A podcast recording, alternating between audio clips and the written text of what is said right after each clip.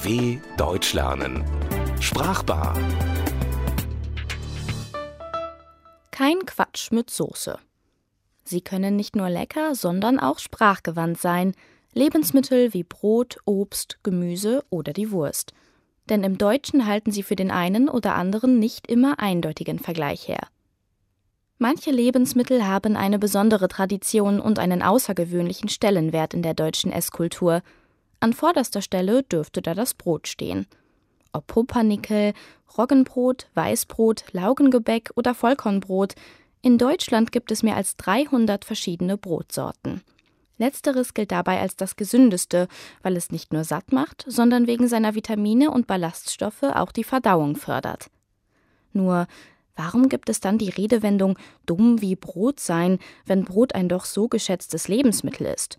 Und wie kann Brot überhaupt dumm sein? Zurückzuführen ist die Wendung auf die Bibel.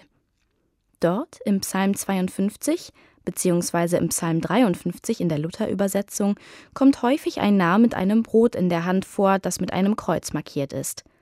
Der Narr ist dabei ein Symbol der Gottesverneinung, also jemand, der die Menschen von Gott abzubringen versucht.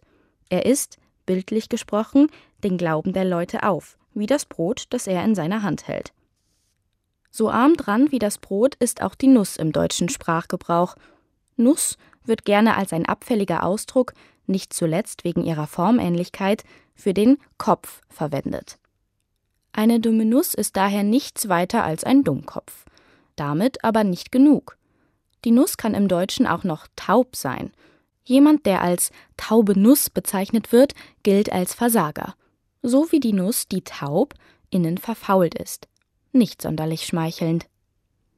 Brot isst man gerne zu einer warmen, duftenden Suppe. Da wird das Brot am Tisch herumgereicht und gemeinsam gebrochen. Nur derjenige, der sein eigenes Süppchen kocht, macht da nicht mit.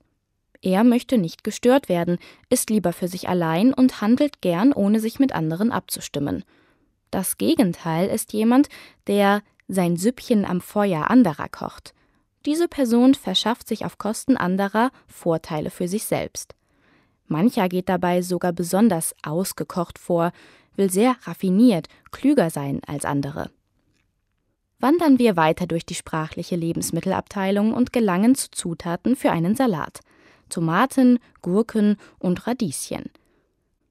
Tomaten wurden früher mit verquollenen Augen und geröteten Bindehäuten verglichen, ein Zeichen von Müdigkeit und Schlafmangel. Wer daher redensartlich Tomaten auf den Augen hat, sieht etwas nicht oder übersieht es absichtlich. Das kann schon mal passieren, wenn jemand herumgurkt, mit dem Auto langsam herumfährt. Warum gerade die Gurke für diesen umgangssprachlichen Begriff herhalten muss, kann nur vermutet werden. Das Wort selbst bedeutet unreif. Immerhin traut man der Gurke schon zu, ein Kraftfahrzeug zu führen, zumindest metaphorisch betrachtet.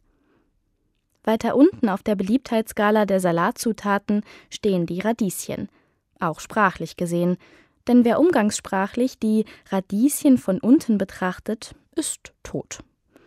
Eine weitergehende Erklärung erübrigt sich sicher. Kommen wir zur nächsten Abteilung, dem Obst, genauer den Äpfeln.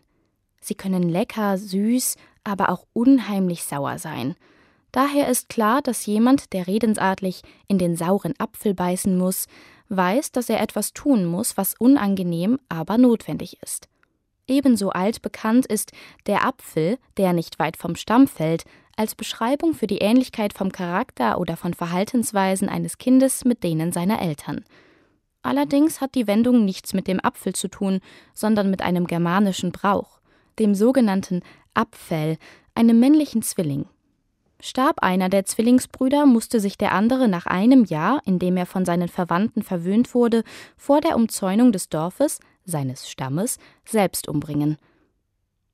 Auch tierischen Produkten werden im deutschen Sprachgebrauch Attribute zugewiesen, mit denen sie eigentlich nicht direkt etwas zu tun haben. So gilt eine Person, die schnell eingeschnappt ist und schmollt, als beleidigte Leberwurst.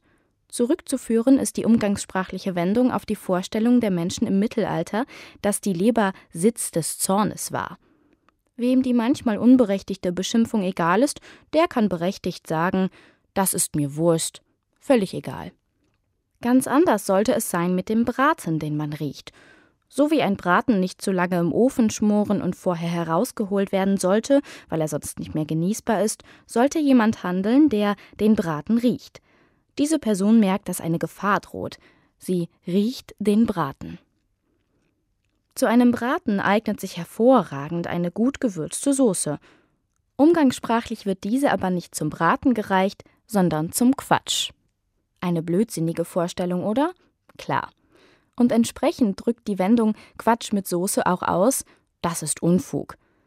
Der Zusatz mit Soße steht hier scherzhaft im Sinne von dem ganzen Unsinn noch eins draufzusetzen. Nun, selbst wenn viele Wendungen zu dem einen oder anderen Lebensmittel kein sonderlich gutes Bild abgeben, den Appetit sollte man sich nicht verderben lassen. DW Deutsch lernen. Sprachbar. Mehr auf dw.com/deutschlernen.